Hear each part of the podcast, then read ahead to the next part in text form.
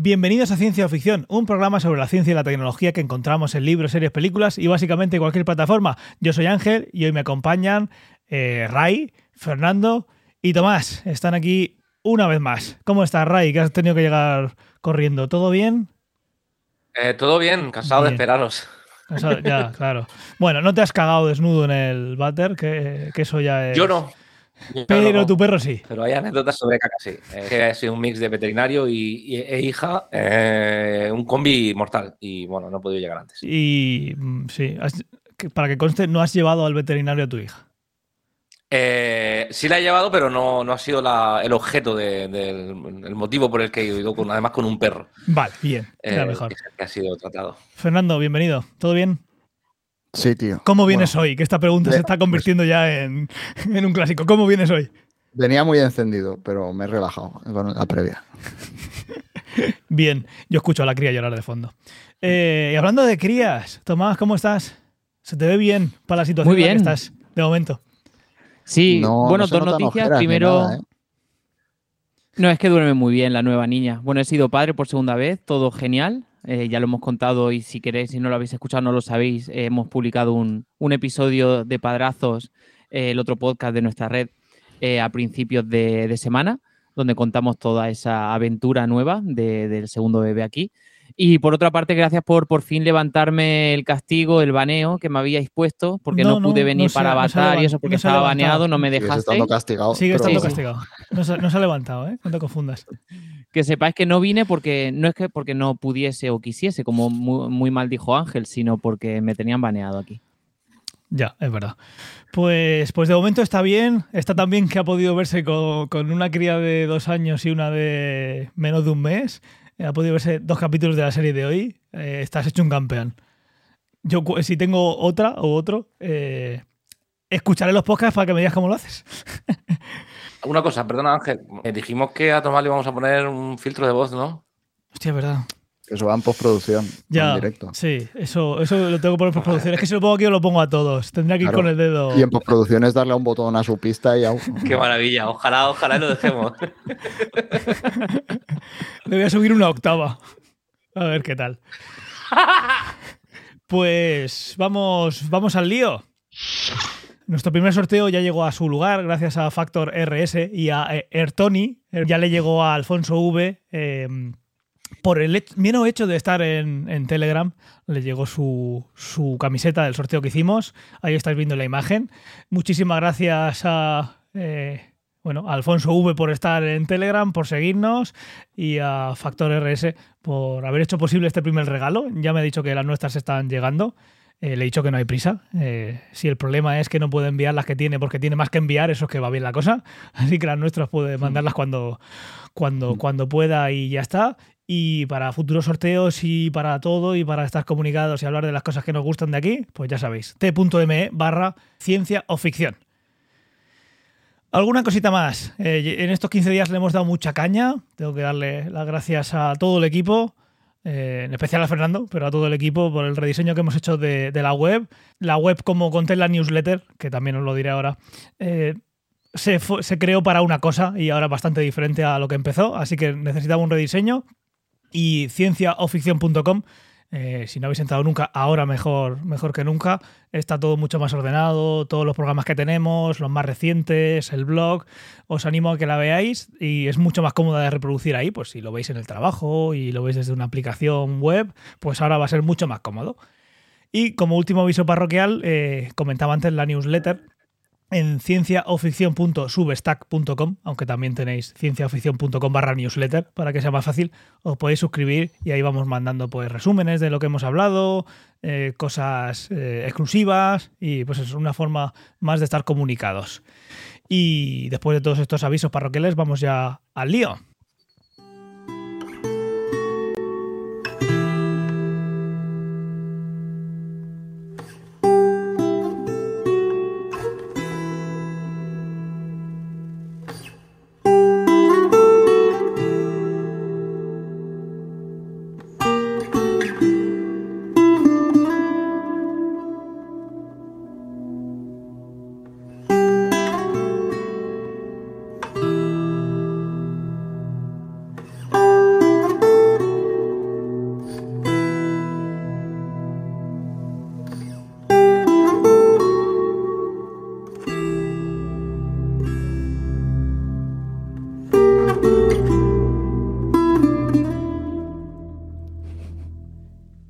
Después de esta bonita intro, vamos al lío. ¿De qué vamos a hablar hoy? Vamos a hablar de The Last of Us, del episodio 1 y 2, que son los que se han emitido en el momento en el que estamos grabando. Vamos a empezar haciendo una pequeña eh, bueno, el pequeño disclaimer de siempre. Vamos a hablar de todo lo que pasa en la serie. Así que si no los habéis visto, esto está grabado. Podéis darle a la mm. pausa y volvéis cuando lo hayáis visto. Si habéis visto solo el primero, pues igual. Cuando lleguéis al 2, hay un triángulo en forma, un triángulo apuntando un poco hacia la derecha, si le dais ahí, nos paramos y nos quedamos esperando a que estén listos. Primero os quería preguntar, ¿habéis jugado al videojuego vosotros? Ah, mira, eso es una, un Esa es una buena partida. Eh, yo no he jugado. A ver si venís de, con, eso hecho o no. Y en principio no deberíamos hablar de nada que sea el videojuego para no hacer spoiler, imagino. Bueno, a ver, podemos comentar diferencias en, el episodio 1 y 2 con respecto a esa misma parte en el juego. Empecemos por el principio. El videojuego es un videojuego de Play 3, si no recuerdo mal, o Play 4, que salió en 2013. No, Play 3, Play 3. Play 3. Bueno, Play 3, Play 4 y Play 5, porque luego lo han sacado en todas.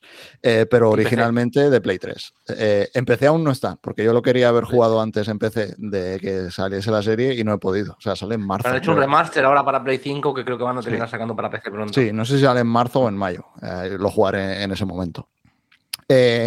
juego de 2013 de Naughty Dog, que igual la peña por este juego no los conoce, pero a lo mejor por eh, Uncharted, que también hicieron una película hace no mucho, sí que les suena.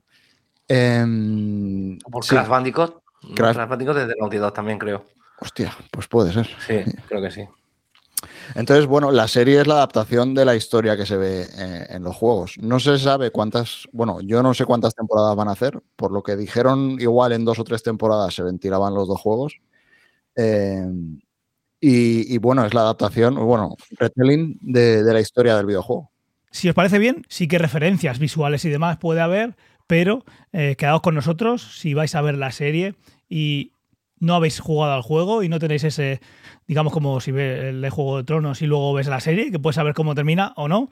Eh, no lo sabemos todavía. No os preocupéis que nos vamos a hacer es así, nos vamos a circunscribir a esto. Lo que vamos a hacer, con diferencias a otros episodios, es seguir cronológicamente. Vamos a ir revisando el episodio poquito a poco, en lugar de hacer un resumen general y luego ir contando qué nos gusta más o qué nos gusta menos. La serie empieza con lo que para mí es la mejor escena del episodio. A mí es la que más me ha gustado. Es una escena en la que se ve un, eh, estamos viendo una entrevista con tres actores que yo admiro, admiro mucho, cada uno por obras muy diferentes. ¿Y os ha parecido a vosotros también un buen comienzo de serie? Porque a mí la escena me gustó muchísimo. Eh, a mí me gustó mucho. O sea, de hecho, me gustó mucho esta escena, pero me gusta en general toda la intro que, dieron. O sea, esto es lo que decías. Es una entrevista que están haciendo, pues el típico programa de televisión, creo que es en el 68 o en el 69, porque dan un salto temporal luego y luego hay otro salto temporal.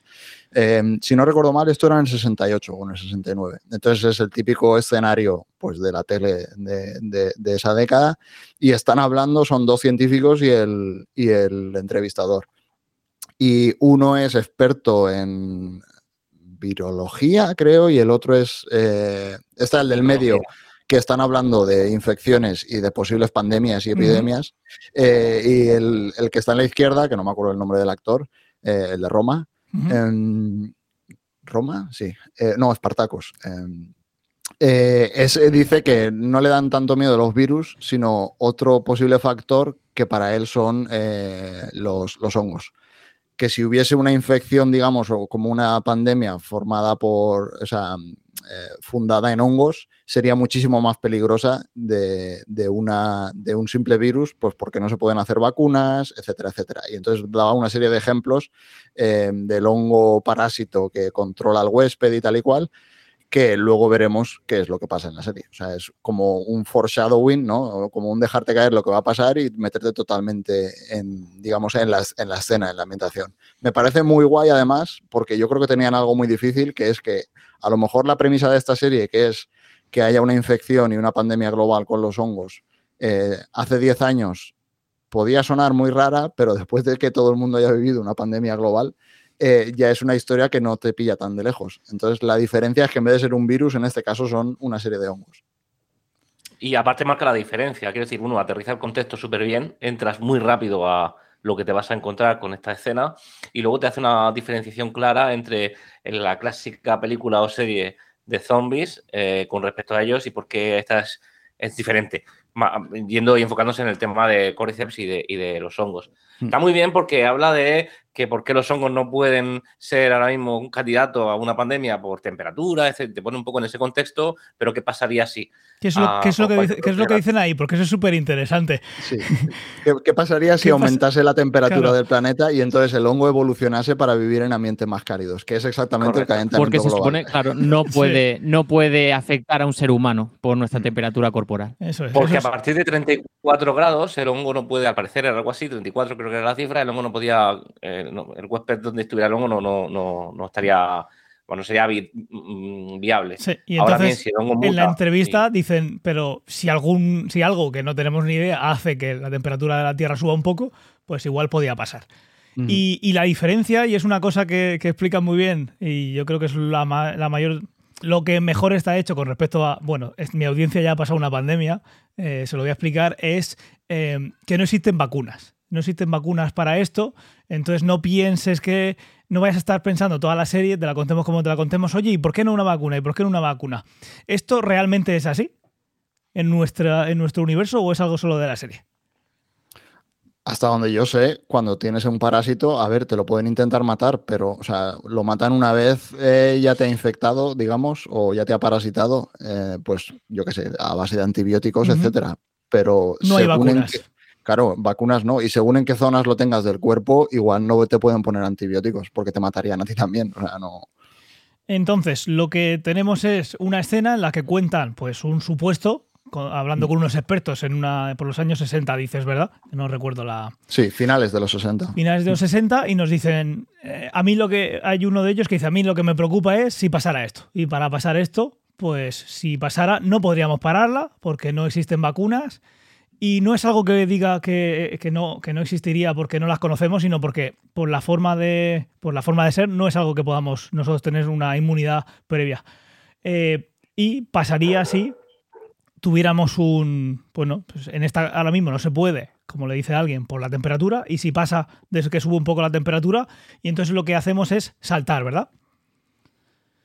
Lo que hacemos es saltar de, esa escena a eh, un presente. Sí, ahí saltan, no sé cuántos años son, eh, pero bueno. No, presente no, perdón, año 2000 aproximadamente. Que 2003, creo que creo recordar. 2003. 2003. sí, que se ve una cara, se ve una foto de George Bush en un colegio. Estamos a principios de, a principios de milenio, no es uh 2020 y tantos, principio de milenio. Y ahí, bueno, pues conocemos a Joel, que es uno de los protagonistas, eh, a su hija, que si no recuerdo mal se llamaba Sara, ¿puede ser? Sara. Eh, sí. Sara. Em, y nada, vemos en la serie, pues vemos la relación que tienen. Están, la, imagen que tenemos aquí es cuando están desayunando. También vemos también, em, se introduce el hermano de Joel, Tommy, que los dos trabajan juntos. Estoy buscando aquí porque tengo las, todas las imágenes para saber lo que va antes y lo que va después. Eh, vale. Em, sí, ahí vemos el desayuno, vemos, pues nos introducen a la familia eh, y poco más. O sea, aquí poco más que contar. Simplemente cómo nos introducen a Joel y a Sara. Sí, el hermano también. Aquí es algo que mm, tiene mucha importancia lo que va a ser la serie en lo que es este primer episodio, es en esa relación que tiene Joel con su hija y cómo le ha cambiado la vida tras los sucesos que van a ocurrir en este mismo episodio un poco más tarde. Eh, y al igual que en estas, mm, digamos, en este segundo prólogo de la serie, junto con el primero que ya hemos comentado, son unos minutos, aunque aquí se, extiende muchísimo más el metraje en este primer episodio, que dura una hora y veinte, una, como una película de, la, de antaño, ¿no? Mm, y, en base a esto te ponen muy bien en contexto de, todo lo que va a pasar para evitarse flashback. Yo creo, todavía no hemos visto en estos primeros episodios, no hemos visto ningún flashback y, de esta manera pues te cuentan lo más importante del pasado para que en cuanto nos pongamos ya en el presente de la serie no tengamos que, revivir esas experiencias de los personajes. Hay una cosa en esta escena que están escuchando la radio y llega, o sea, es el cumpleaños de Joel. Em, y llega el hermano, eh, intentan desayunar, pero no hay desayuno para todos y están escuchando la radio. Y se escucha en la radio que ha habido alguna movida en Yakarta. Entonces eso es algo que luego veremos más adelante cómo, cómo, evoluciona. Justo se van a trabajar, se llevan a la chiquilla al colegio y a la salida te presentan a los vecinos que tienen, que pues es una familia de ancianos donde la, la, mujer está hecha polvo, o sea, está sorda, eso es importante, eh, está sorda, está pues en una silla de ruedas, le tienen que dar de comer, básicamente pues es prácticamente un vegetal. Sí, eso es importante y también ahí se ve que la adolescente, la hija adolescente, pues es una adolescente que quiere sus cosas y tampoco quiere estar ahí pendiente de lo que digan los vecinos. Hmm. Ah, esto lo apunté porque me pareció un guiño, que es el típico plano que se ve claramente. ¿Qué es? Que estamos viendo para la, Claro, en uno de los planos te sale el coche por detrás y tienen la pegatinita de que es un veterano del ejército. Desert Storm, no sé qué operación es, no sé si es Irak o Sí, es Irak, creo. Desierto es, eh, creo que sí es Irak. O no, incluso te diría que es Saddam Hussein 90 y pico, ¿eh? no lo sé. Eh, Pero bueno, que son. por lo que se sabe hasta el momento en la serie, o Joel o el hermano o los dos son veteranos del ejército. Yo lo interpreté más como que es Tommy, el, veterano. Puede ser, sí, no lo sé. O sea, yo no lo sé. Es la guerra del Golfo. Bueno, aquí en esta escena en esta escena vemos cómo es el cumpleaños de, Joel eh, en el día que transcurre este, mm, esta, escena, lo que va a venir a continuación, y la hija de Joel, Sara, pues va a hacerle un regalo, ¿no?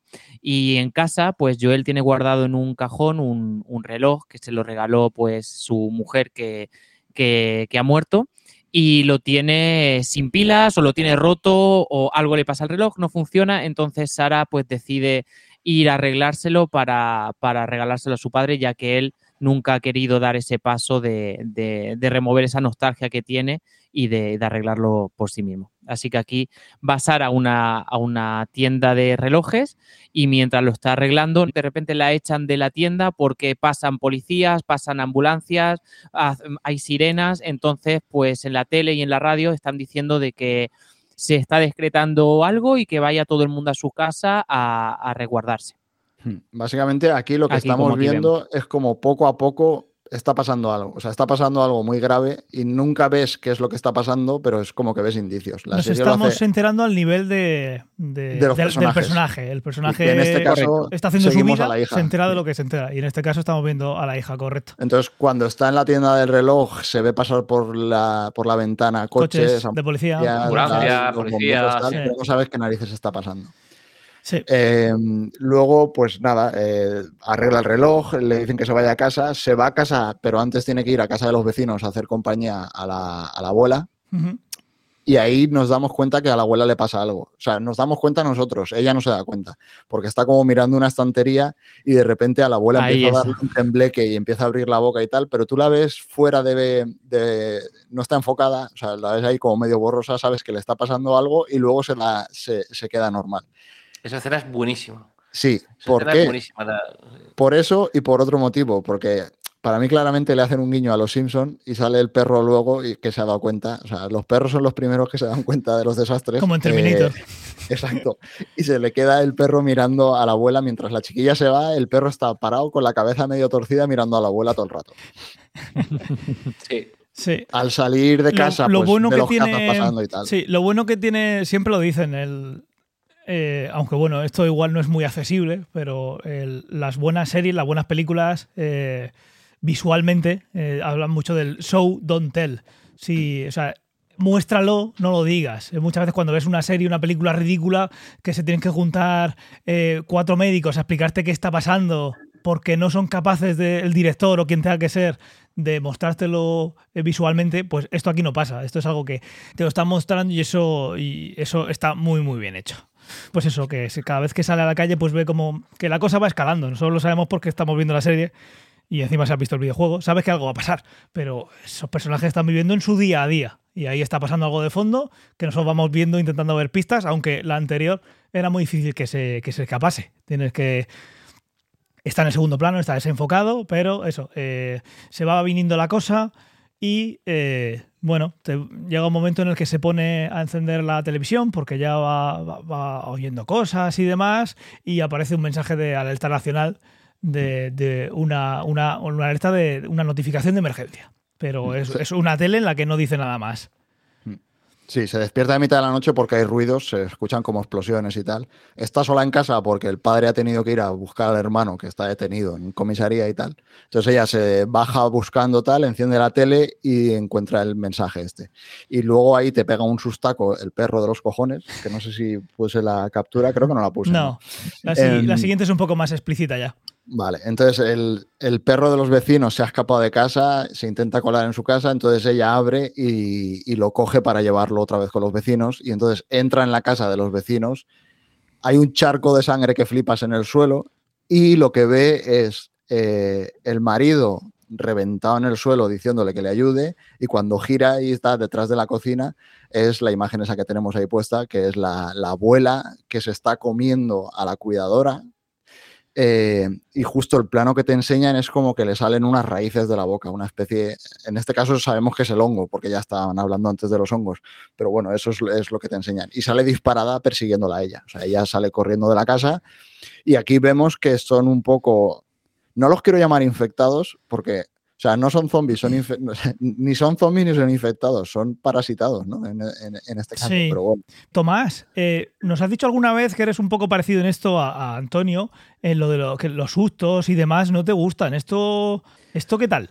Claro, yo nosotros veíamos las series con nuestra hija recién nacida y yo no la tenía en brazos, la tenía Lola que, a ella sí que le gustan las pelis de miedo, las escenas de miedo no le da tanto susto como a mí, entonces yo pues estábamos tapaditos con la manta porque hace frío y estaba yo sin lejos de mi, de mi bebé por si en cualquier spam o lo que sea eh, la, la perturbaba. Exacto. A ver, no, sí que es verdad la escena de que entran a la casa y da, pues, a ver, a lo mejor a vosotros no ha dado miedo, pues a mí un poco sí, no me gustan las películas de miedo, pero bueno, no, no hay, tampoco es nada hardcore ni nada. A mí me ha llamado la atención eh, la parte de, por la brutalidad, ¿no? De la escena, de, cómo se ha contagiado la abuela, porque dicen de que eh, los primeros indicios, pues fue en el propio hospital de la ciudad y de aquí, de todos los personajes que hemos visto, la única que iba al hospital era la abuela. Mm. Entonces, claro, mm, se, se, ha contagiado a través del aire, se ha contagiado a través de un mordisco. Sabemos que es a través de un mordisco, pero claro, no sabemos eh, o sea, no, ha habido brutalidad. Sí, de momento ¿Eh? no sabemos nada. De momento nos encontramos el, pastel. No, correcto. Y lo que vemos es que está mordiéndole. O sea que algún mordisco tiene que haber, pero no se sabe. bueno, ella no se le ve ningún mordisco. Por eso. O sea, ella, ella no sabemos si le han mordido. Podemos suponer que si está mordiendo. es que no le han mordido. Claro. Bueno, en teoría yo creo que está confirmado. Eh, que teníamos que ir al final del segundo capítulo para. Luego, lo veremos. aquí, aquí, en principio. no en el presente. Si le han mordido. Sí. Aquí de momento es llegamos y está mordiendo. Y entonces dices tú, vale, he visto un montón de series de zombies, que como Carbonet nos está escribiendo en el, en el chat, eh, un zombie eh, es un, un, concepto que bueno, que luego se puede cambiar mucho, pero en el sentido estricto eh, es un contagio por virus, ¿vale? O sea, si nos ponemos estrictos, pues no es un zombie, podemos decir que es un, muerto. que hay algo que está controlándolo y lo que quiere hacer es matar, y para, seguir contagiando y demás. Y, por defecto, pues termina matando. Pero como zombie. Mm, te diría, ¿es un muerto? Bueno, a ver, es un muerto viviente, quiero decir. Depende. Eh, cerebralmente tiene que estar vivo, porque si tiene que mover los, miembros Esto es miembros. No nos enganchemos aquí, que es semántica. Pero eh, si, si os ponéis con la misma mierda que estuviste hablando de la conciencia, está, muerto, porque la conciencia ya no está, es conciencia de otro lo cual, no nos enganchemos. Esto, eh, recordemos eh, que ya no, como comentaba antes Fernando, en la primera escena nos hablan de que en esos años 60 ya se conoce, y en nuestra realidad está pasando, que hay un, hongo que es capaz de tomar control de una, de, una hormiga, ¿vale? Mm. Eso también nos lo dejan caer. caer. Eh, ¿Habéis conseguido el paquete con las imágenes para saber qué, qué viene? Yo sí. Se está descargando. Yo, lo estoy siguiendo ya desde hace un rato. Yo lo estoy descargando. Lo siguiente que tenemos es la escena que, bueno, pues eh, después de esto salen a la calle y como comentaba, como comentaba Fernando, eh, de noche el hermano de Joel eh, le llama diciendo que lo habían detenido y tienen que salir. Entonces no estaban. Y cuando sale ella se encuentra pues que eh, están viniendo. Ellos están viniendo, la cosa ya parece que está pasando algo, cada vez pasan más coches mm. y, de repente vemos salir a, a esta señora mayor, que como bien hemos apuntado antes, importante, está casi vegetal, pues sale mm. corriendo con una mala follada tremenda. Se pega un spray Se pega un spray que flipas, como ya no le duele nada a la señora que más le da, y, Joel la pone del revés. Y Joel la pone del revés, le da la vuelta, con una llave de grifo que me, me recuerdo mucho a, Rapture. Bueno, es que todo me recuerda a Bioshock realmente. Sí. es un defecto que tengo. Entonces, eh, lo que le están diciendo, lo que le dicen a, la hija, eh, ellos dos ya vienen con el coche, eh, pues un poquito han visto cómo está la cosa, saben que, que pasa algo, que la gente se está volviendo loca y eh, a la señora mayor no es a la primera que ven eh, haciendo, haciendo eso, eh, viniendo en forma de, forma de hostia. y súbete al coche que nos vamos. Nos vamos y lo que intentan hacer es, es huir. Sí, van huyendo, se encuentran un bloqueo porque ya están los militares por ahí. O sea, todo durante todo el día hemos visto cómo había movilización de policía, etcétera, etcétera. Entonces ellos intentan salir de la ciudad, no pueden porque la autopista está llena de gente intentando salir, pero hay un bloqueo eh, pillan un atajo, salen a campo a través, se meten en un pueblo, ahí ven en el pueblo como ya es el típico caos de una peli de zombies, que ves que están corriendo por ahí, que hay cosas explotando, que hay accidentes de coche, etcétera, etcétera, empiezas a verlo. A mí hay algo que me mola mucho, que lo tenías tú también apuntado en las notas y yo también me di cuenta de que hay muchos planos en toda esta secuencia. De hecho, a ver, esto es una constante para mí a lo largo de la serie. Eh, hay muchos planos que recuerdan al punto de vista de cuando juegas a un videojuego en primera o en tercera persona. Entonces hay varios planos en ese coche que tú estás viendo como el punto de vista de Sara y recuerda muchísimo a las perspectivas y a los puntos de vista de los videojuegos. ¿Esto vosotros que lo habéis jugado es algo que yo estoy intentando ver por ver o está hecho a propósito? Yo creo que está hecho adrede. Eh, podemos entonces hablar del videojuego, ¿no? Sí, pero en, este contexto te estoy diciendo. te estoy preguntando una cosa. Yo, que digo, me voy, a, me voy a esperar al final. Te estoy preguntando una cosa muy concreta. Esta escena, esta escena es un prácticamente un calco de la misma escena del videojuego. o sea, está eso, sí lo puedes. Y Sí, de hecho ahí lo podéis ver en las redes sociales, ahí eh, te enseñan cómo es la escena en el videojuego y abajo lo ves cómo es en la serie y, es que es igual, o sea, está, está flipante. Hmm. Está muy bien hecho. además es que tiene ese vaivén, ese movimiento de cámara que parece estar sintético. Eh, no es el único que lo veo, pero digo, vale, igual eh, o está muy bien hecho y claramente lo estoy viendo, o yo quiero ver más cosas de las que hay.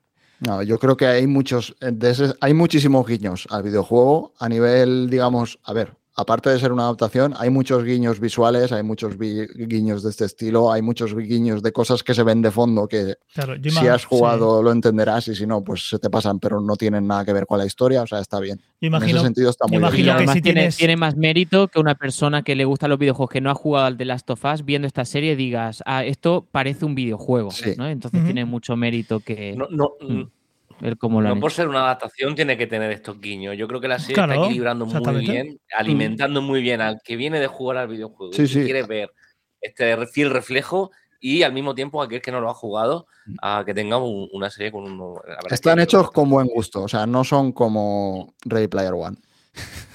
Un saludo, Antonio.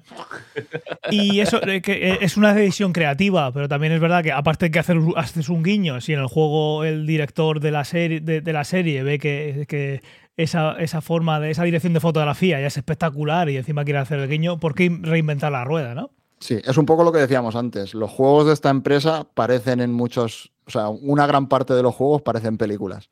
Con lo cual, si ya tienen un lenguaje que es como el del cine y el de las series, mm, ¿para qué cambiarlo? ¿Sabes? Correcto. que el productor del videojuego ah, es el productor también de la serie, con lo cual aquí había mucho, mucha ayuda, ¿no? mucha influencia. Y luego, y luego viene una escena que me, a mí me dejó el culo torcido. Yo esto, yo venía aquí a jugar y yo no me esperaba las cosas y esto que viene ahora y lo siguiente que viene a consecuencia, esto me pilló con el culo torcido. ¿Qué pasa justo a continuación de, mm, este intento de huida? Claro, cuando entran en el pueblo este y se está liando parda, o sea, hay un avión que revienta y el coche vuelca, se tienen que salir del coche, se separan porque quedan como bloqueados. Eh, esto es algo también muy típico de los videojuegos, que vas con tus personajes y de repente te separas y no los vuelves a ver hasta dentro de no sé cuánto tiempo, pues aquí pasa igual. Em, y lo que pasa es que se quedan Joel y la hija y el hermano se queda fuera y no sabes lo que le está pasando. Entonces ellos van como huyendo, eh, se meten en un callejón y está lleno de, infectados, los voy a llamar infectados porque se me va a ir. Les llamémoslo infectados.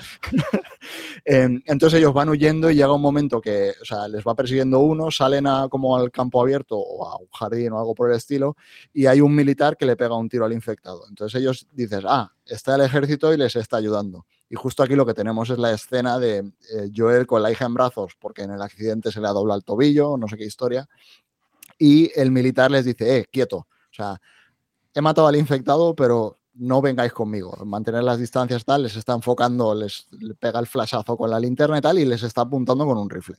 Sí, y como al final es un soldado, que, esto es como si fuera también una mente colmena, aunque hablaremos de eso, como no piensan por ellos solos, pues dice por radio, oye, que, tengo aquí una situación, ¿qué hago? Y mientras tanto, pues el nerviosismo de, los protagonistas pues va en aumento. Y, y por qué no decirlo también el, la actitud del, de, lo hace muy bien, ¿eh? Habla muy poco ese, el, soldado, pero tú no estás escuchando lo que dicen por radio, pero también te lo puedes imaginar, ¿eh? Tampoco es la primera vez que lo vemos. que las órdenes que está recibiendo no le están gustando. no molan. Exactamente. Y que no van a ser mucho a favor de nuestros protagonistas. Y eh, se sucede lo que yo no me esperaba, que es que empieza a pegarle, a dispararles.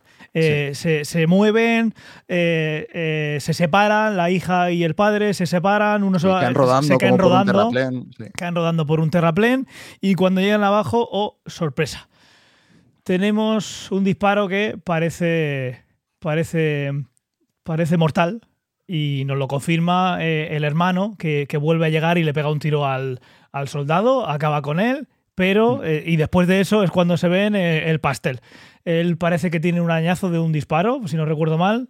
Vale, bien, hemos salido bien, pero te das la vuelta y resulta que Sara pues no ha tenido tanta suerte y en una de esas balas, porque no dispara una vez, dispara, dispara bastantes, pues le ha dado por la zona del estómago y por la cara del hermano, que no sabemos si, fue él el que fue al ejército o no, parece que, ha visto alguna de esas ya, y le dice que, que esto, no, esto no va a terminar bien.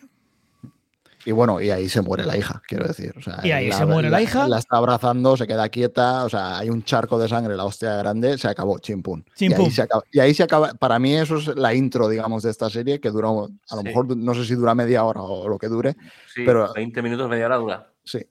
Y ahí es donde se acaba la intro. Y luego hay otro salto antes De entrar, antes de entrar al salto temporal, solo un comentario. Excelente casting de la hija, en mi opinión. Ah, me gusta mucho, la, no sé, supongo que es una actriz, eh, creo que he leído que es una actriz famosa. Ah, a mí me gustó mucho el, casting de. Para mí no, la he visto. Eh, niña random de Hollywood, o sea, a saber. lo hace muy bien, ¿eh? estoy de acuerdo en que lo hace muy bien. Sí, lo hace, lo hace bien, lo hace bien. Y, aquí viene la, la segunda parte de mm, que es lo que no me esperaba, que es que ya hemos dicho eh, y que habéis visto todo, porque hemos visto todas las series ya en este punto, que es otro salto temporal. Lo que estamos viendo, digamos que era como un lo que había pasado antes, ¿no? Todavía no nos estábamos moviendo, aunque no lo sabíamos en la línea en, la línea en la que tocaba. Habíamos visto una entrevista en los años 60, estábamos viendo el inicio de la historia, pero la historia viene ahora. Vemos un salto a 2023. Entonces, todo lo que hemos visto es la intro de cómo el mundo se fue a tomar por culo, básicamente, con aún un montón de lagunas y tal, porque hay cosas que no sabemos, pero es un poco, te están contando cómo el mundo se fue a la mierda y cómo afectó eso a Joel, básicamente. Entonces, eh, luego el salto temporal. En el juego eran 10 años, porque, o sea, la historia siempre ha ocurrido en 2023, tanto en el videojuego como en la serie. Vale en el juego, como salió en juego el 2013, había un salto de 10 años. Aquí como que lo movieron y lo que estuvimos viendo en la intro pasaba en 2003 y hay un salto temporal de 20 años. Entonces, eh, lo siguiente que vemos es la ciudad de Boston. O sea, hay una serie de escenas de un chiquillo andando y tal, que hay planos que son calcados al juego también. O sea, hay escenarios que son una traducción uno a uno del juego. Y vemos un chiquillo que va andando solo y llega a la ciudad de Boston, que es la ciudad, eh, la han amurallado, hay un, pues, un procedimiento de cuarentena tal, entonces se acerca a la ciudad, lo recogen y aquí también para mí de una manera muy guay te hacen visualmente, te dan como las normas de estos infectados, ¿no? Porque te enfocan a un cartel que hay en la, digamos, en, este tria, ¿cómo se dice? El triaje, En el triaje de la cuarentena. Triage. Que tienes, sí, me salía triage Em, ¿Qué palabras de estas el inglés tiene un montón de francés, ¿eh? Sí. Rendezvous, triage. Sí. Entonces, aquí te están, en, mientras le están haciendo la prueba al chiquillo, porque le hacen, no, tengo la captura, creo, no, no la puse. Eh, tienen como una serie de, como un detector que básicamente te pincha y te hace un análisis de sangre instantáneo. Entonces, una ¿no? Sí, sale una lucecita verde si estás sano, una lucecita rojo si estás infectado. Entonces, mientras le están haciendo el análisis al chiquillo, te enfocan a la pared y te pone lo típico, ¿no? Eh, si ves algún caso de, digamos, algún síntoma, avisa a las autoridades y luego te pone el otro cartelito que es, si te muerden en el cuello o en la cara, no sé qué, te transformas en menos de 10 minutos si te muerden en no sé dónde, una hora. Si, no, si te muerden en no sé dónde, pues un día y eh, aquí se vuelve a ver, ah, creo que también lo nombraban en la, en la entrevista, no lo recuerdo, Cordyceps. Aquí se ve si ves si reporta signos de, de, infección de Cordyceps, que Cordyceps es, un, género de hongos, pues que, que avises, digamos, ¿no? Safety begins with you. Sí, que los síntomas son toser, los estoy viendo ahí, lo que pasa es que lo veo en chiquito. Em, los espasmos musculares, eh, cambio de, temperamento. incapaz de hablar. y, al hablar, el slurred será como hablar como raro, yo qué sé. Sí, balbuceos, básicamente. Sí. Sí, pues eh, en la intro que poníamos en el directo se veían unos hongos salir. Son los cordyceps, son unos hongos que no se han inventado eh, para, para, para el videojuego ni para la serie, es algo que existe de verdad y eh, es lo que está detrás del micelio, hmm. que ya comentamos en Avatar, por, por casualidad tenemos aquí el micelio que, después comentaremos un poquito más. De ahí viene lo de Cordyceps y esto lo vemos en el cartel. Eh, bueno, todo muy Tiene mucho sentido los tiempos los tiempos de infección porque es directamente proporcional a, la distancia al cerebro. Hablábamos en el prólogo de que son hongos que te alteran el comportamiento porque invaden tu cerebro, ¿no? Entonces, pues cuanto más cerca del cerebro está la mordedura, menos tiempo eh, mm. pasa para que. Eso es. Esto lo suponíamos por lo que nos dicen en la entrevista y también lo vemos aquí en el, otro cartel, aparte de los signos de infección, eh, pone tiempo para infección. Si te ha mordido en el cuello, o la cabeza, pues hacen a 5 o 10 minutos, si es en el torso, eh, a ver, que también, de 2 a 8 horas y en la pierna 12 a 24 horas. Eh, esto también nos hace pensar ya que tiene que ver algo con esos pelillos que hemos visto salir de la, de la boca de la, abuela. Eso es. Esto es lo que sabemos a, este nivel. El chiquillo da negativo y la siguiente escena es viendo lo que hacen con los fiambres, que es quemarlos. Bueno, da positivo en realidad, ¿no? Bueno, sí, perdón, da, positivo. A, destacar la frialdad. Se ven rojos, sí. Escena. Esa escena y la chica va a estar bien, todo está bien, ¿sabes? Mientras que al mismo tiempo le están metiendo un chutecillo de algo a dejarlo en el sitio, me chocó la frialdad. Sí. Y aquí vemos a Joel que está en Boston. Duro. Sí, han pasado, los, han pasado 20 años, está en Boston trabajando. Y aquí es un poco como que la serie, eso lo veremos en las siguientes capturas también, te cuenta un poco la sociedad eh, en que sea, o sea, cómo ha cambiado la sociedad respecto al 2000 al 2023, o sea, del 2003 al 2023 un poco eh, en la serie. Entonces pasas de típica democracia, pues lo que todos conocemos, a la sociedad que tienen dentro de Boston. Entonces él está haciendo trabajos, hay toque de queda, hay cartillas de racionamiento. Em, él trapichea. Trapicheos. Sí. Trapicheos. La siguiente, la siguiente imagen que tenemos, por ejemplo, es, o sea, porque el gobierno es 100% militar, entonces en la siguiente imagen se ve también como están ahorcando. Ha vuelto la pena de muerte. Sí, ha vuelto la pena de muerte para la gente que incumple. No sé si, a estos no, recuerdo si es porque han salido de la ciudad o porque han salido, había algunos que habían salido, sí. O han incumplido el toque de queda, pero bueno, básicamente, si te saltan las normas, pues hay pena de muerte. Sí, ha vuelto la pena de muerte.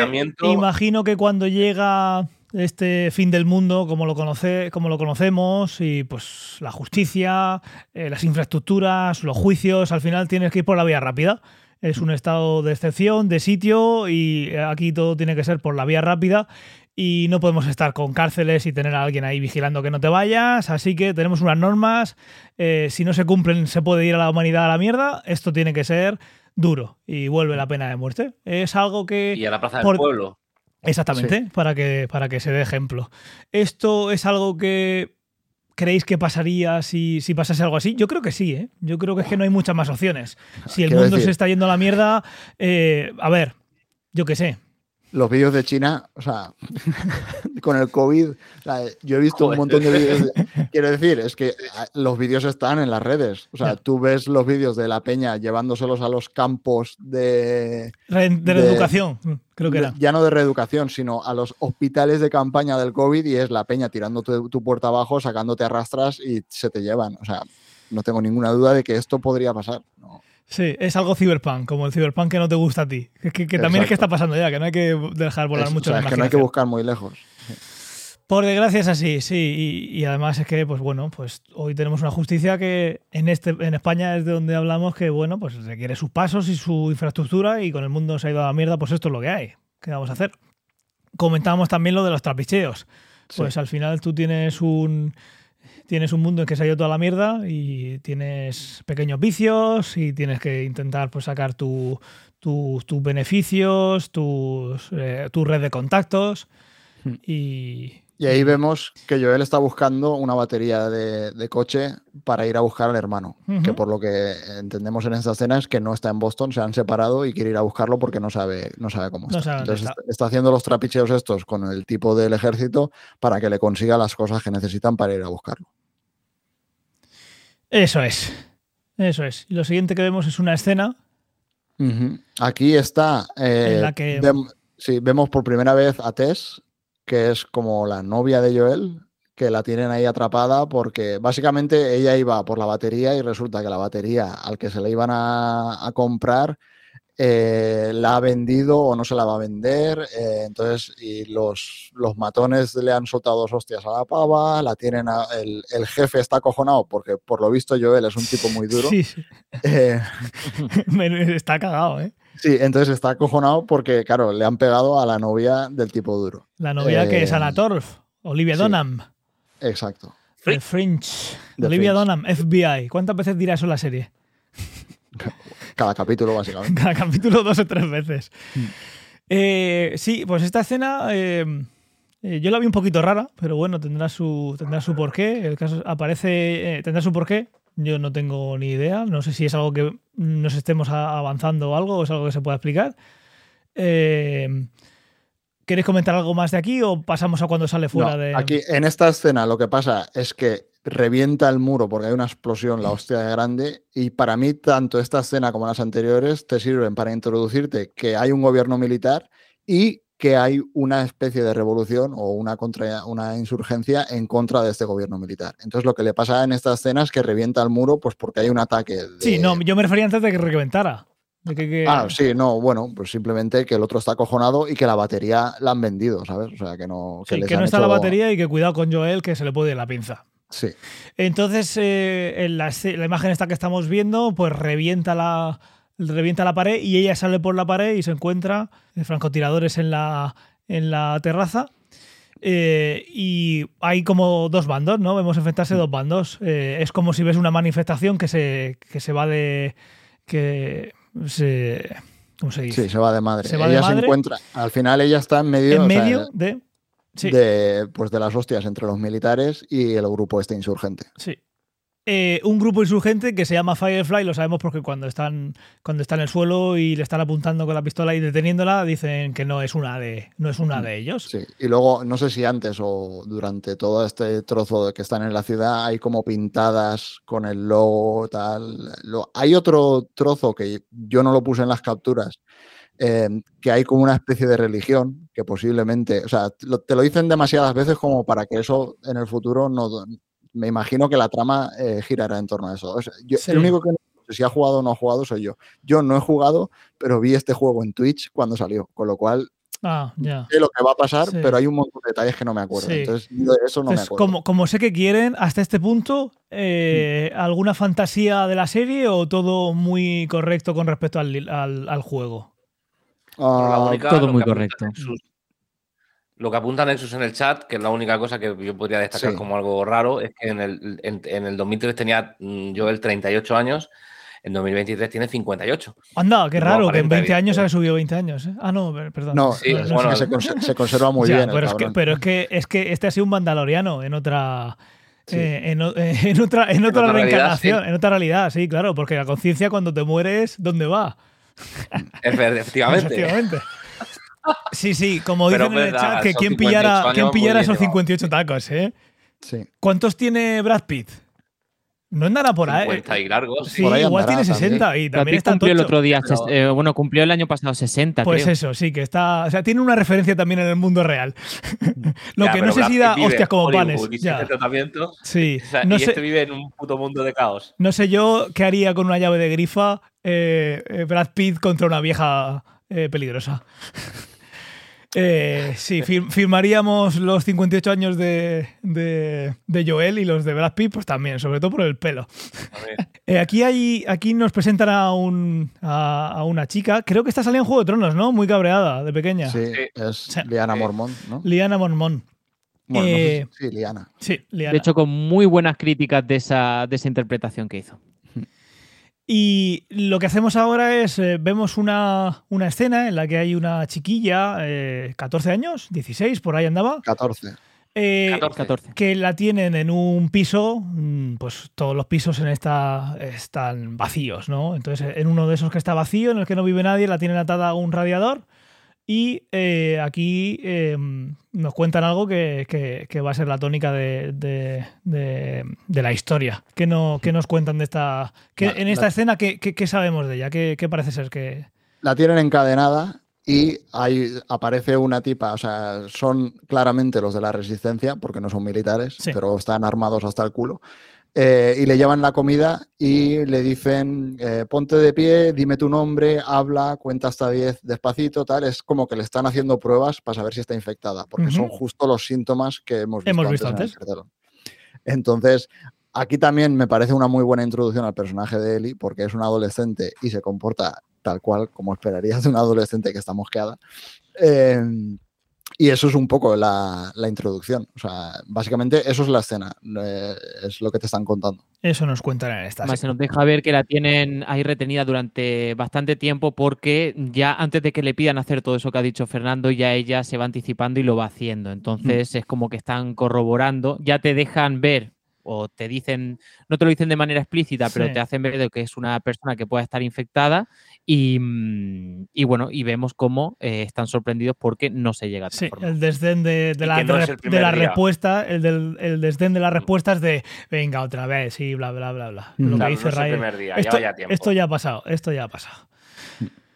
Cambiamos de escena. Tenemos ahí a Joel eh, hablando con el tipo que maneja la radio en la ciudad, básicamente para comunicarse con otras ciudades. Sí, entonces estaban... Residentes. Aquí entrevemos que él se comunica con el hermano a través de este tipo, pero descubrimos que lleva como una semana o dos semanas, no recuerdo cuántas eran, sin contestar. Entonces, básicamente lo que le dice es, dime dónde está la otra radio y cojo y me voy. Sí, esto es muy gracioso porque aquí eh, primero le dice eh, que seguro que está bien, pero a la vez. Y, cuando le dice voy a ir a por él, dice, hostia, cuidado, eh, que ahí fuera es peligroso. Entonces, ¿qué quedamos? Exacto. si es peligroso, eh, igual no está tan bien como, como tú dices. Hmm. Sí, la típica. Bueno, pero es el hermano, ¿no? Eh, sea, suponemos que es un tío de guerra que, también a mí, bien de sí mismo. A mí me gusta de esta parte también como, aunque sea algo tan pequeño de burocracia como alguien que usa la radio, es que te vas topando con las paredes de querer, de querer hacer algo y todo el rato como que tienes trabas y algo así hmm. como, como el DJ, como habéis dicho, que tú quieres hacer algo y nada más que está poniendo pegas y te, pone, te dice una cosa y la contraria al mismo tiempo. Todo fabuloso. Y claro, pues se le llevan los demonios. Y yo creo que estas cosas ya, la actitud que tiene Joel de que sabes que en cualquier momento pues le puede reventar la cara a alguien. Porque no, nos han dicho que eh, eh, hay uno que está cagado porque le ha tocado la cara a Olivia Dunham. Entonces, aquí, después de eso, él se va a casa, se pega cuatro whiskies, se mete ocho tripis y se duerme tal. De, aparece luego. Es un mundo duro, no lo juzguéis, ¿eh?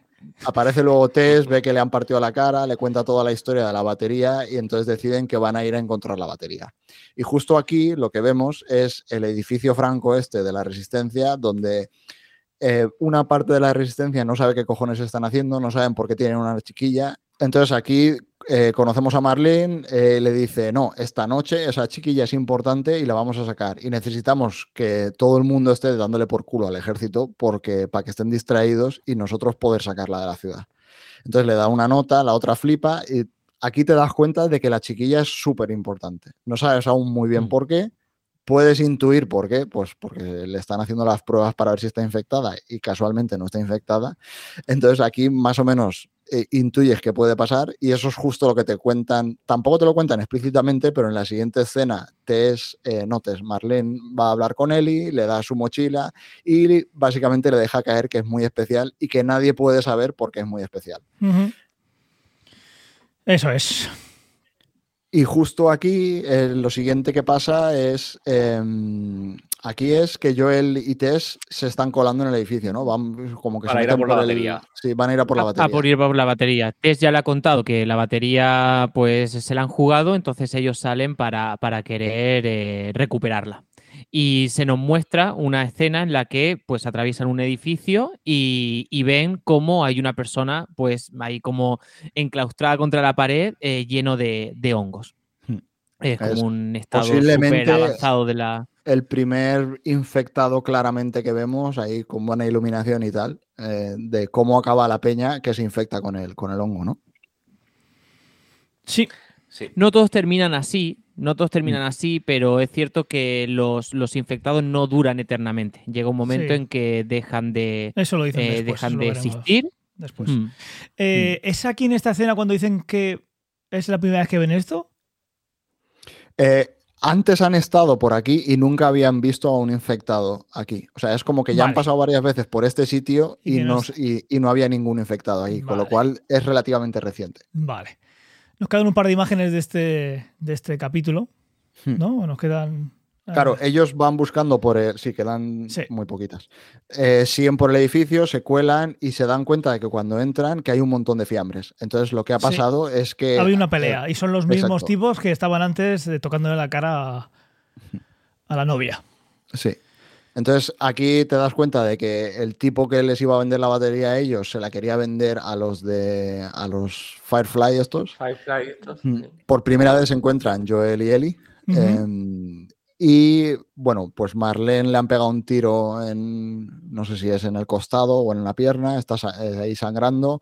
Eh, a la otra tipa de la resistencia le falta una oreja, o sea, también están hechos polvo, y deciden que la única manera de sacar a Ellie es dársela a Joel y a Tess para que la saquen, para que la saquen ellos. Y justo, pues Es muy importante, vuelven a hacer hincapié en la importancia de que ella, y tienen que hacerlo, le van a dar, a Joel le prometen el oro y el moro, vas a tener todo lo que Básicamente le prometen la batería, un coche del ejército y tal, para que vaya y encuentre al hermano, si es lo que quiere hacer. Con lo cual ellos dicen, ah, pues eh, la mejor opción que tenemos de cumplir nuestro objetivo, que es buscar al hermano, es sacando a esta chiquilla de la ciudad y llevándola a una base de, los Fireflies estos eh, fuera de la ciudad, que la, tienen ahí en, el oeste. un segundito, que no sé por qué no me salen todas las imágenes. Hay algunas imágenes que no me, que no me está cogiendo.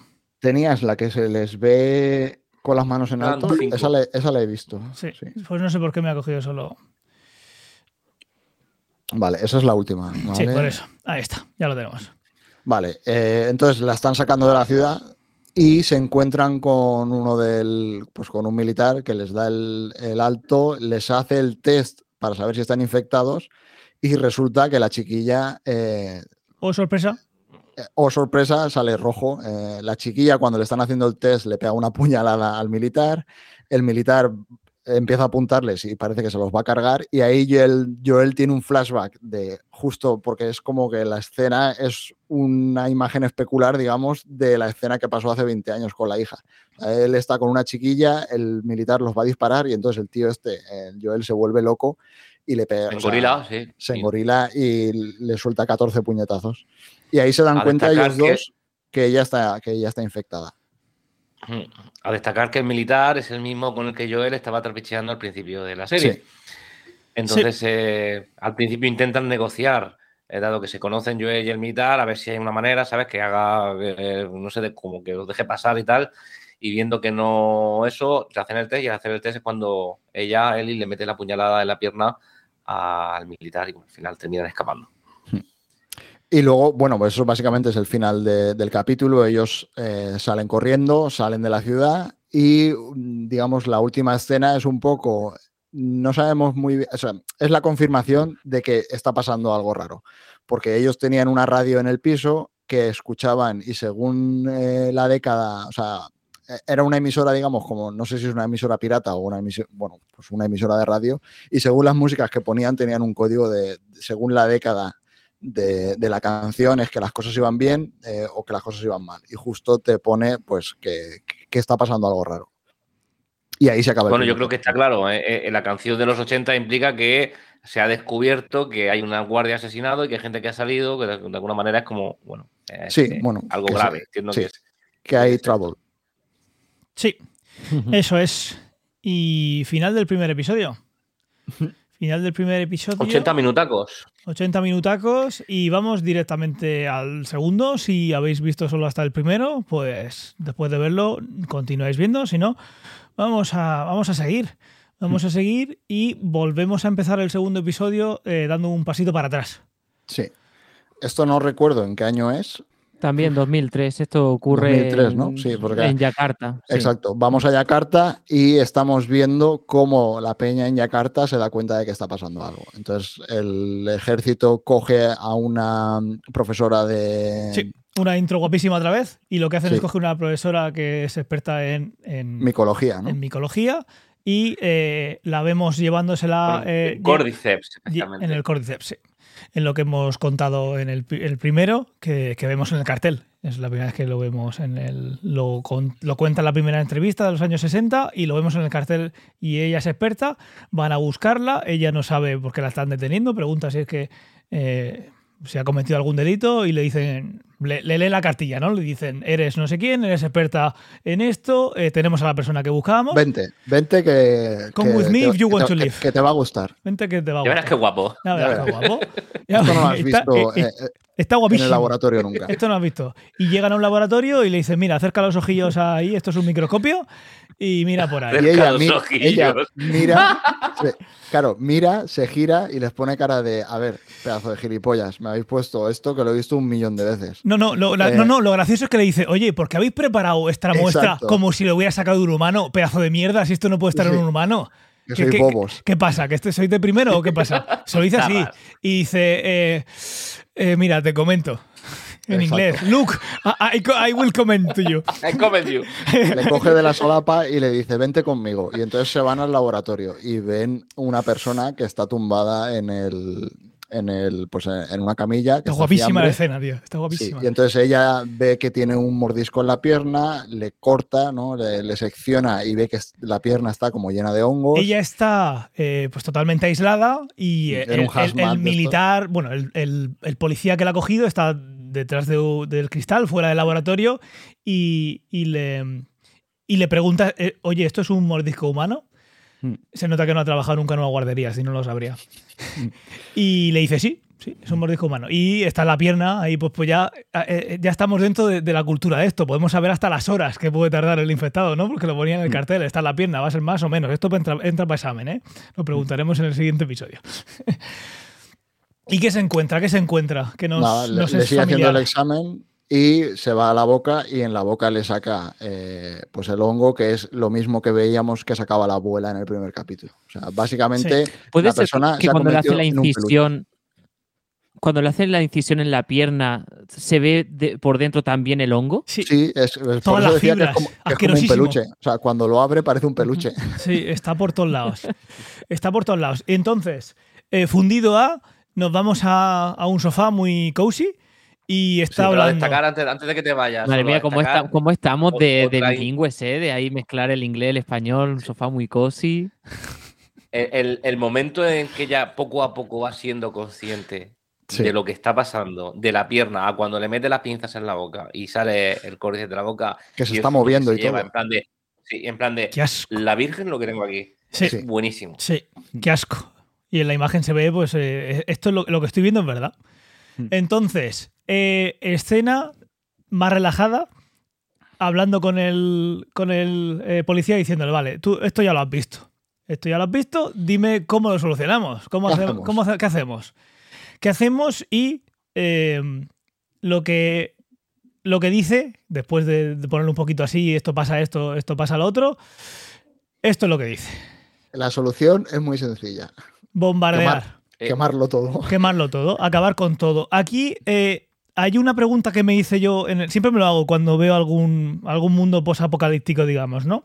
Eh, al final del, en la película, o sea, en la película, en el primer episodio se ve la ciudad hecha, hecha, hecha mixtos, que se dice por aquí por Murcia, ¿no? Está hecha mixtos y te ves algunos edificios que están incluso volcados, dices tú. ¿Cómo, ¿Cómo tiene que volverse la gente de loca para ponerse con palos a volcar un edificio? Y cuando vi esto digo, ah, vale, es que han tirado por el camino, eh, porque el camino que dijo la experta. Esto se nos va de las manos, lo que hay que hacer para eh, eh, mitigarlo es bombardear y que esto no salga de aquí. Entonces aquí es cuando dije yo, vale, ya entiendo por qué la ciudad está tan destrozada, porque unos disturbios de personas no vuelcan un edificio, que se ve un edificio volcado. Y digo, un rascacielos a parte de la hostia grande. Sí, apoyado yo aquí me hice otra pregunta. Y es que la policía de Yakarta le explica eh, de dónde ha venido esa persona que estaba en el laboratorio. Y pues hablan de que ha sido fruto de unos mordiscos. Ahora, eh, me pregunté por qué la experta dice de que la solución no hay cura, o sea, no hay vacuna, no se puede hacer nada, sino bombardearlo y quemarlo todo. Y pide, por favor, que la lleven otra vez a su casa porque quiere estar con su familia, o sea, que quiere pasar esos últimos momentos de su vida en compañía de su familia. ¿Por qué no hacen un por ejemplo, ella, su instinto natural sea yo estoy bien, no me han mordido, mi familia tampoco, sacadme de aquí? ¿O vamos a, mm, salvar a la gente que no, se, que no haya sido mordida y directamente propone un genocidio? Yo la pregunta que me haría aquí en este momento es si es capaz ella de saber con su conocimiento si eso mm, puede ser de un mordisco solo o también puede transmitirse por el aire o de otra manera. Es la pregunta que me haría yo. Eh, ¿Qué información tiene esa mujer para estar tan segura de que como no sea algo de contacto de un mordisco, puede considerar que está bien? A ver, aquí yo tengo dato del mundo vegetal. O me que decir del mundo today. Del mundo fúngico, puede ser. Eh, claro, una de las cosas que para mí es tan guays es que esta historia, digamos, tiene una cierta base. Ya lo hemos dicho antes de los hongos y tal. Entonces, eh, hongos que parasiten humanos en este caso del que hablaban no era posible, salvo que hubiese más temperatura, esa es la, idea que te dan, pero no es el único hongo que puede parasitar a un ser humano. Entonces hay una enfermedad que se llama ergotismo, que también es el fuego de San, San Antonio. San Antonio, que se, básicamente era un hongo que parasitaba al centeno, básicamente parasitaba granos. Entonces, cuando hacías el pan, te lo podías comer. Y entonces, durante, pues, en la Edad Media y durante varios siglos, era una enfermedad que afectaba a muchísima gente, era un parásito. Y básicamente, o sea, acababas muriendo si no te lo, si no te lo trataban. Y aunque te lo pillasen, mucha gente acababa muriendo. Te gangrenaba las extremidades, eh, había gente que le tenían que cortar los pies, los brazos, todo, o sea, porque se, se te iba comiendo. Necrosis. Sí, entonces el, el, hongo este que parasitaba el centeno, básicamente eran las esporas, se transmitían por el aire, caían en las plantas ahí se reproducían y tal, y luego tú te las comías, pero justo incluso al recoger el trigo, pues trozos que caían en el suelo se quedaban en el propio suelo y en la siguiente primavera volvían a salir y volvían a tirar esporas. Entonces es como que así se iba, se iba distribuyendo pues, por un montón de sitios y iba año tras año generando un montón de infectados. Entonces yo creo que ella piensa un poco en este tipo de cosas. Es, es un hongo, sé cómo se comportan los hongos. Estamos en Yakarta, con lo cual es muy probable que no seamos capaces de salvar a la gente. La única manera de que esto no se descontrole es fuego. O sea, quemarlo todo y que no vuelva a crecer nada nunca más. Una pregunta... me, gusta el olor a napal por la mañana.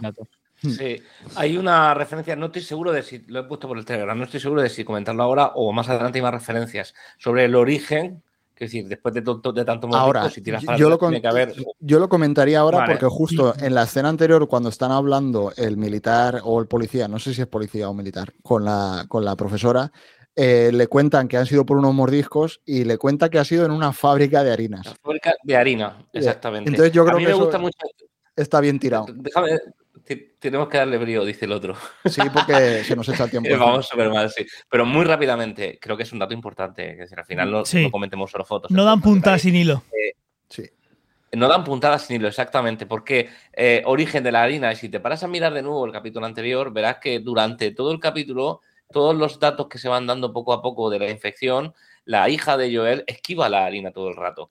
No come tarta, le ofrecen galletas, galletas, ¡Ojo!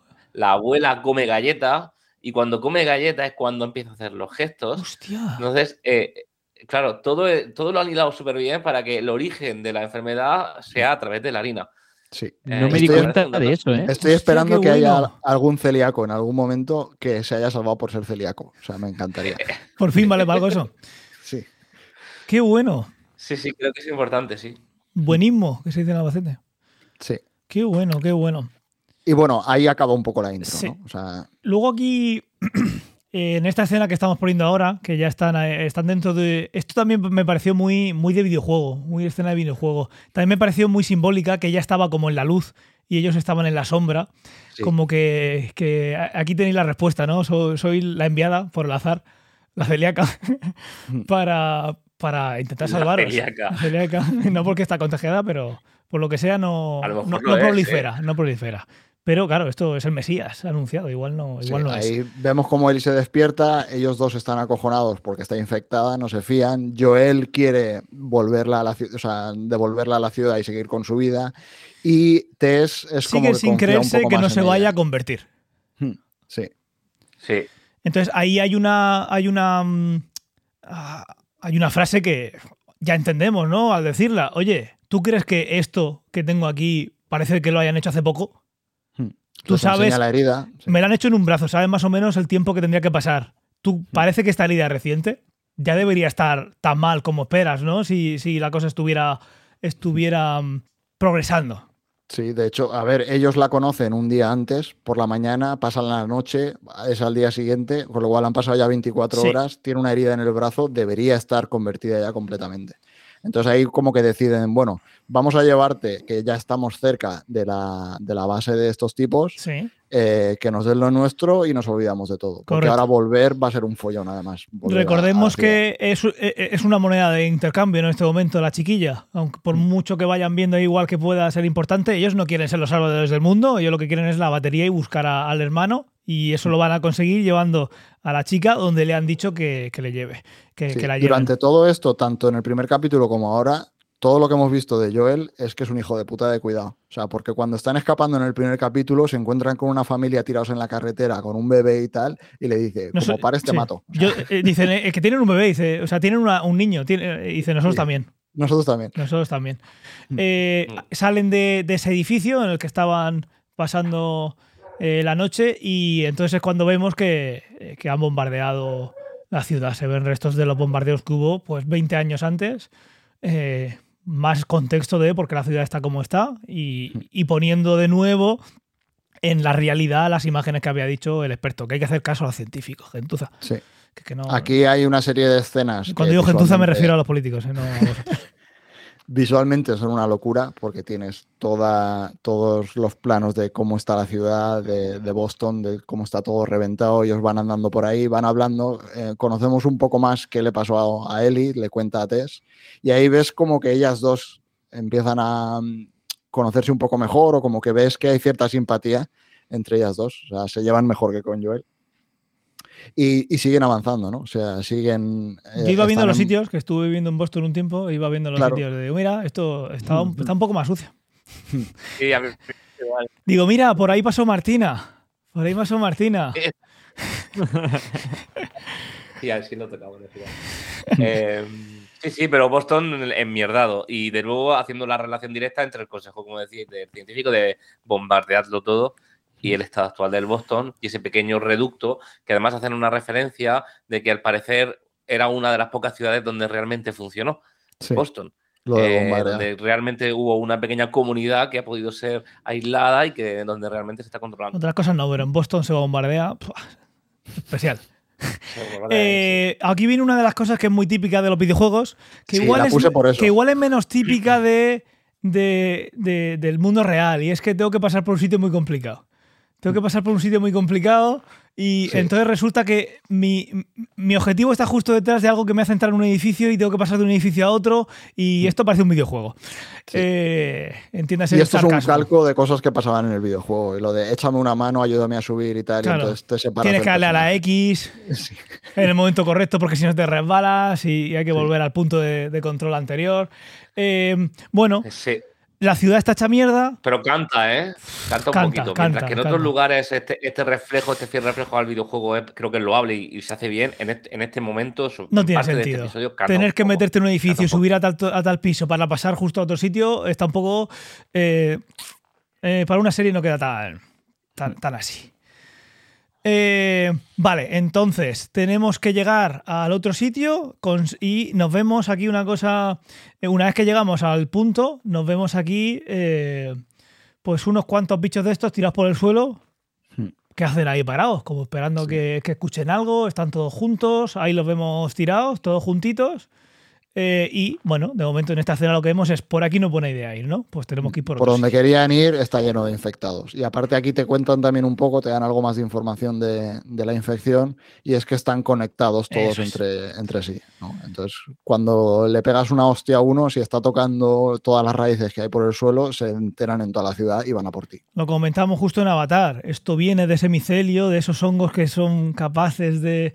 Em, conectarte entre, entre ellos y dar impulsos y hacerse una comunicación eh, hasta lo que sabemos, pues bastante útil, pero eh, rudimentaria. Y esto es lo que la, infección eh, de, los seres, de estos seres humanos hace que también estén conectados. No, es una, no es una mente, no nos lo muestran como que sea una mente enjambre, pero sí esa conexión de, vale, ser consciente de lo que pasaba allí, voy a ir hacia allá. Está guay porque solo es colmena si están tocando. O sea, si te lo encuentras por, el, por un sitio donde no está conectado, da igual lo que le hagas. No por wifi, no es satélite, es una conexión física. Por y aquí es un poco lo que, decíais antes. No pueden ir por un lado, tienes que ir por otro. Dime. Sí, en el, en el, plano anterior, que es cuando suben al edificio y se ve un plano desde lo alto del edificio y se ve la calle llena de, de infectados, a mí me destacó en esta escena, aparte de la cantidad de bichos que hay, que se van retirando de la luz. Hmm. No sé si os disteis cuenta, pero conforme se reaccionan cuando el sol les da, sí. Sí, reaccionan. Sí, se iban, se iban retirando de la luz. Que no recuerdo hace tiempo jugar al juego si tenía algo que ver, eh, pero me llamó la atención. No, salen. Eh, es que reaccionan al estímulo de la luz, no es que rehuyan de la luz del sol, porque no, eso no, les afecta. Eso no les afecta. Y esto puede estar relacionado con algo que veremos a continuación. De se van por el museo, por más creepy no podía ser, es una pasada el museo. y nos encontramos con esto. Esto es lo que decían que no lo habían visto antes. Hmm. Eh, se encuentran con, eh, con un cadáver. Con una persona, con una que, persona está que, está reventada. Ah, y no, no, lo habían visto antes. Y aquí llegan a, una cosa en el que yo creo que es importante, con lo, que decía ahora, ahora que lo dice Tomás, eh, y es que escuchan pero no ven. Escuchan pero no ven, pero claro, es una forma también de saber si es de día o de noche el sol, de tener esa sensación de, eh, aunque tú no veas, tú puedes saber si te está dando el sol y demás. Eh, la escena está muy chula, la del museo. Eh, lo que se encuentran es bastantes... Yo imagino que esto, como todos los videojuegos, habrá diferentes tipos, ¿no? De, monstruos con unas habilidades y aquí se encuentran con unos en concreto se encuentran al humano que está reventado y eso no coincide con las heridas normales de los infectados que es que te muerdan. O sea, este está reventado y muy violentamente. Entonces, también antes de, durante, mientras iban hablando, eh, la chiquilla les iba preguntando de, oh, lo que me habían dicho de la ciudad, la ciudad realmente no es así, no hay esporas gigantes, no hay no sé qué tal. Y hay una de las descripciones que les dice que ellos dos se quedan callados.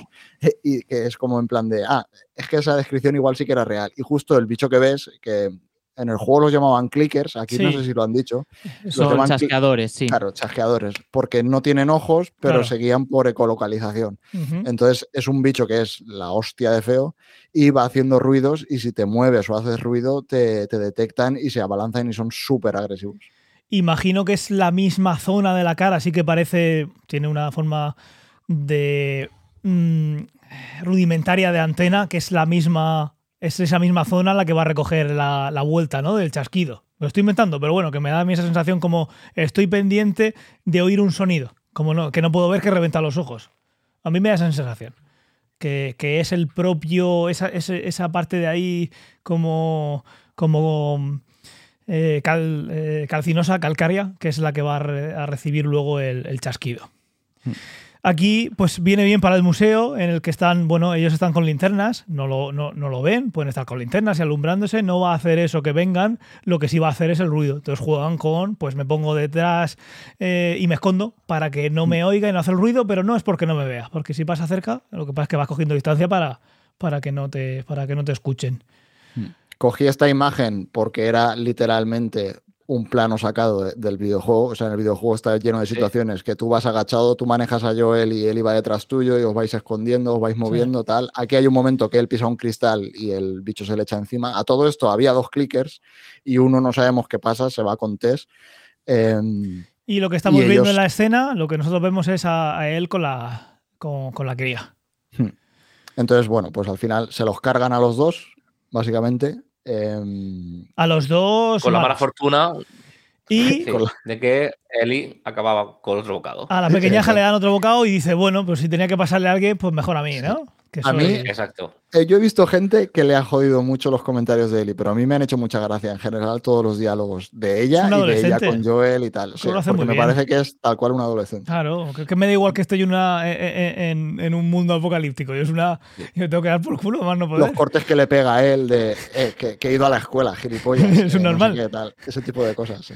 A mí, como jugar al videojuego me chocó menos, pero en el videojuego es que es así y en el videojuego te chirría y te cae muy mal, Eli, al principio. Claro, es que es desagradable. A propósito, imagino, ¿no? Exacto, pero aquí, pues bueno, a lo que hemos jugado, pues ya. ¿Cuántas veces en el videojuego habrás apuntado a ver si podías dispararle? Sí, sí, sí, varias. Hay un momento que dice que ha ido a la escuela gilipollas y luego hay otra cosa que no sabe y dice, pero es que era una escuela de mierda. Claro. no nos pasemos, ¿eh? Tiene, respuestas para todo. Que, que, miran en el tono en el que estamos. No, no, no, aunque Harvard esté ahí, no he ido a Harvard. Eso está cerrado. Por defunción del equipo técnico. Entonces, aquí lo que vemos es, pues siguen de, camino eh, hacia el objetivo. Consiguen pasar eso, mm. los tres. Solo ha recibido un bocado eh, la pequeñaja, que bueno, mejor ella que los demás. Y llegamos a otro plano. El punto de... Déjame decir un pequeño comentario muy rápido del plano anterior, a donde se ve el ayuntamiento de Boston al fondo y una calle llena de verde y un montón de coches. Eh, Joel, abre el capó. Tiene 17 coches. Saca la puta batería de uno y vete. acaba el juego. Mira, es, una de las cosas que más rabia me han dado de, la serie y es que no lutean nada, tío. Se dejan todos sin lutear, no, no, no cogen nada en los sitios donde van. Eso, eso estará en las escenas eliminadas.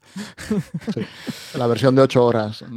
Pensad que las baterías les sienta muy mal el frío y en Boston, yo estaba en Boston eh, a menos 20 grados casi. Y eso que está a la misma altura que Madrid, pero claro, se nota que no tienen los vientos que vienen del, Golfo. Eh, claro, las baterías se han echado a perder con con el frío y lo saben.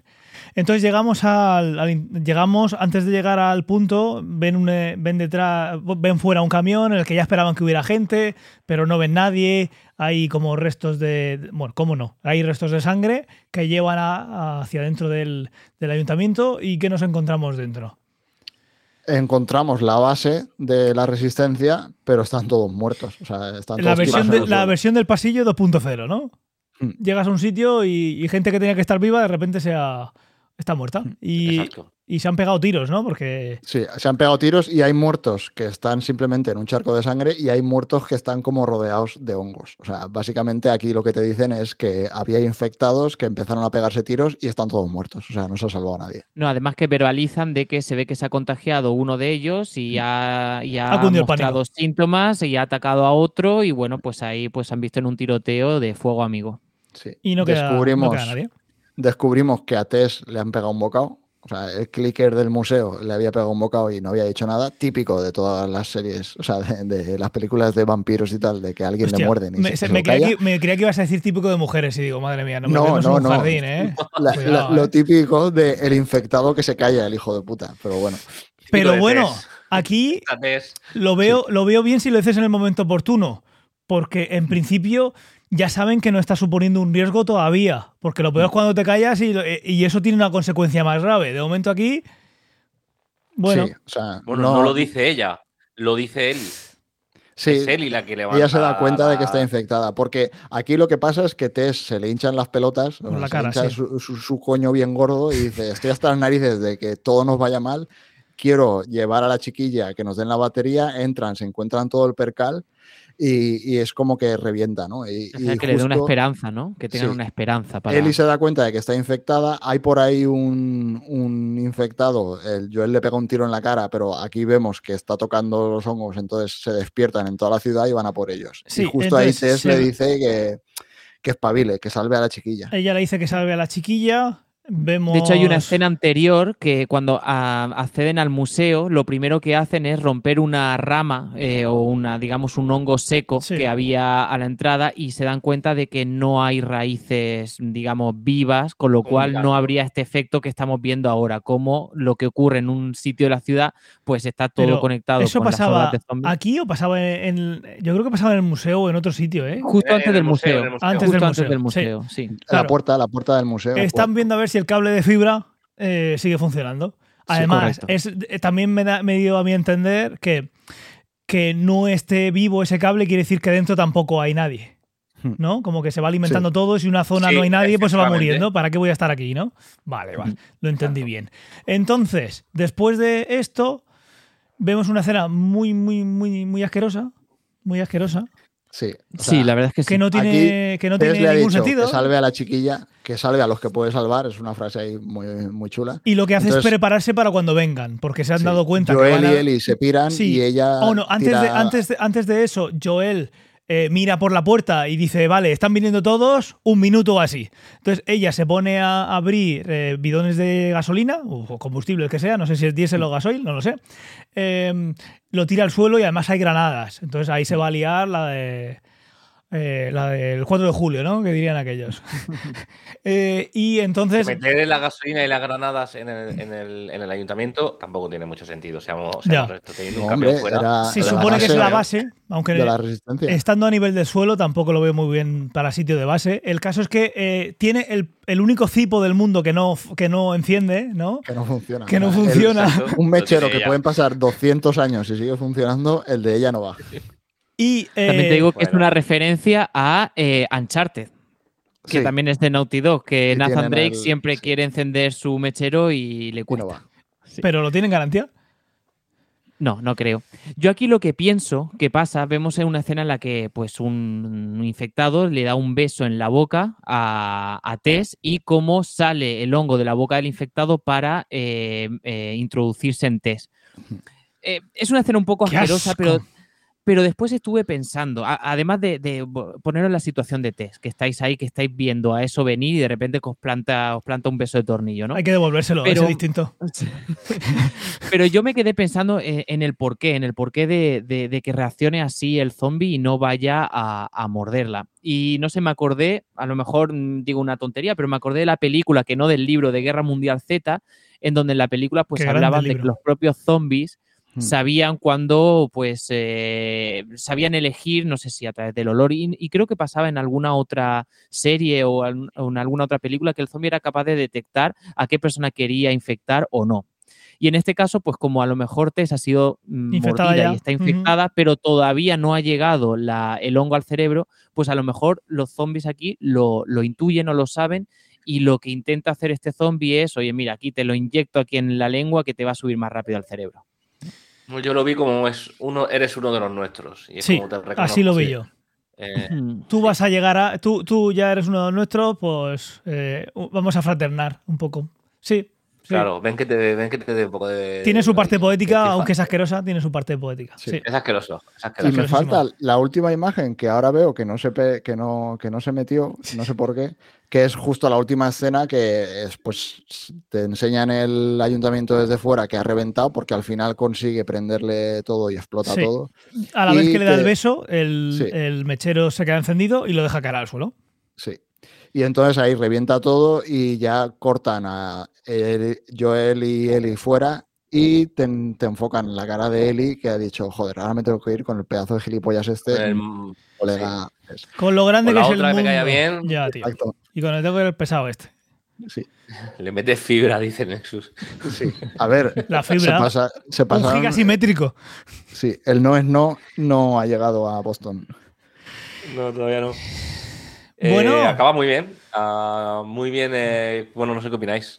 Para mí está siendo fantástico estos dos primeros capítulos. Eh, no sé, ¿alguna opinión crítica que tengáis al respecto de lo que estáis viendo? Yo, a mí, veo, que, eh, em, veo que lo que más me gusta empieza al principio y luego va un poquito bajando. Em, pero bueno, a ver, queda muchísimo. Lo que cuentan y cómo lo cuentan me gusta mucho, porque lo hacen bien y bueno, se nota que, tiene, que tiene cariño, que está bien hecha, que no está dejado caer y ya está. A ver, para mí resulta muy difícil hablar de esta serie sin hacer, sin pensar en el videojuego. No puedo separar. Solo estos dos eh, episodios. ¿Eh? Solo no, no, sí, sí, voy a hablar de estos dos episodios, pero un poco de hablar un par de detalles de miscelánea es, bueno, a mí me han encantado los dos episodios, o sea, eh, es una muy buena adaptación. Eh, desconozco de vosotros que a lo mejor no habéis jugado qué os, qué os parece o qué os ha parecido con respecto a otras series que puedan haber de este género, pero mm, si antes comentaba Fernando al principio del episodio que la película de Uncharted era una mierda, aunque también tenía escenas muy calcadas de videojuego mm. que te revocaban mucho a videojuego, mm. pero este a mí me ha flipado. Y un detalle curioso es que yo he visto esta serie en su versión doblada y, las voces que, eh, que, doblan a los personajes son las mismas que han doblado al videojuego, con lo cual tampoco te saca, o a mí no me ha sacado en absoluto de, de la serie, porque es, es que es como, sí, es como revivir otra vez todo eso y, mola, mola bastante. Y una diferencia muy grande con respecto al juego es el modo de contagio. Aquí hablan de que se contagian por, por mordeduras. En el videojuego también se contagian por aires. De hecho, en esa escena que salía em, la persona enclaustrada en la pared con un montón de hongos, eso en, un, en el videojuego va acompañado de esporas en donde los personajes se tienen que poner una mascarilla porque eh, si no se contagiarían también. Entonces es una gran diferencia también con, respecto al videojuego. Puede, ser, puede, ser que más adelante esto cambie y que realmente sí que pueda pasar. En la serie. No, creo, no. creo. o sea, puede ser que lo hayan hecho así porque han dicho, joder, la peña ha estado tres años encerrada en su casa con mascarillas vamos a dejar respirar a la gente un poco. O sea, en es que en el videojuego eh, tampoco pasaba en, todos los no, sitios. No, pero me refiero que cuando vas a hacer una serie, o sea, tú haces la serie en 2023 y la gente tiene una imagen en la cabeza después de haber, vivido el COVID que es imposible borrarla. Entonces yo creo que a lo mejor hay ciertas cosas que no van a hacer exactamente como en el juego. Por rechazo de... Sí, claro. Sí, Exacto, para evitar cierto rechazo. ¿Para qué tengo que estar viendo esta mierda yo creo que, la Yo creo que haría más empatía. O sea, a mí me hubiese molado verlo así, pero bueno, ya son licencias que también funcionan y no piensas decir, joder, la, han cagado aquí, ¿no? Pues no, la verdad es que. Pero está, está muy, muy guay. A mí me ha flipado los dos capítulos. Sí, a ver, a mí me ha gustado. Eh, creo que se nota que es una adaptación que está hecha con cariño. O sea, está hecha con cariño, pues porque eh, los propios desarrolladores del juego están involucrados en la serie y eso se nota. Y les han dejado hacer una adaptación bien hecha, con tiempo, con presupuesto, etcétera, etcétera. O sea, todo el mundo tendrá en, tendrá en la cabeza otras adaptaciones o, remakes que se han hecho en el último año de series que eran un mojón o que no les han gustado. Yo creo que esta está muy bien hecha.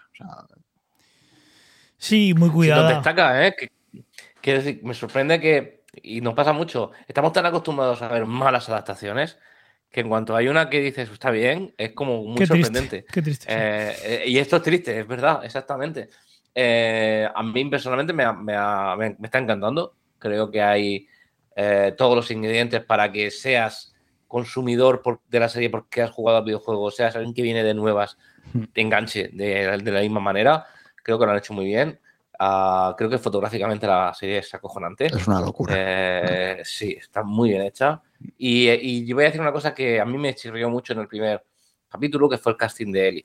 A, mí el casting de Ellie, a pesar de que creo que ella como actriz lo hace muy bien y que interpreta muy bien, el primer capítulo yo me esperaba otra Ellie, me esperaba la Ellie del videojuego, igual que me esperaba el Joel del videojuego y más o menos lo tengo.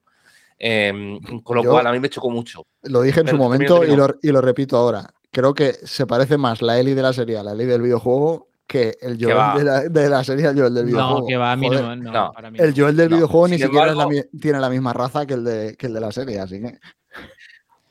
Sí, bueno, eh, sin embargo, por, por, aclarar el, punto de Eli, el primer capítulo para mí fue un poco de rechazo porque no me encontré a la, a la cara que esperaba. En el segundo eso no me pasó.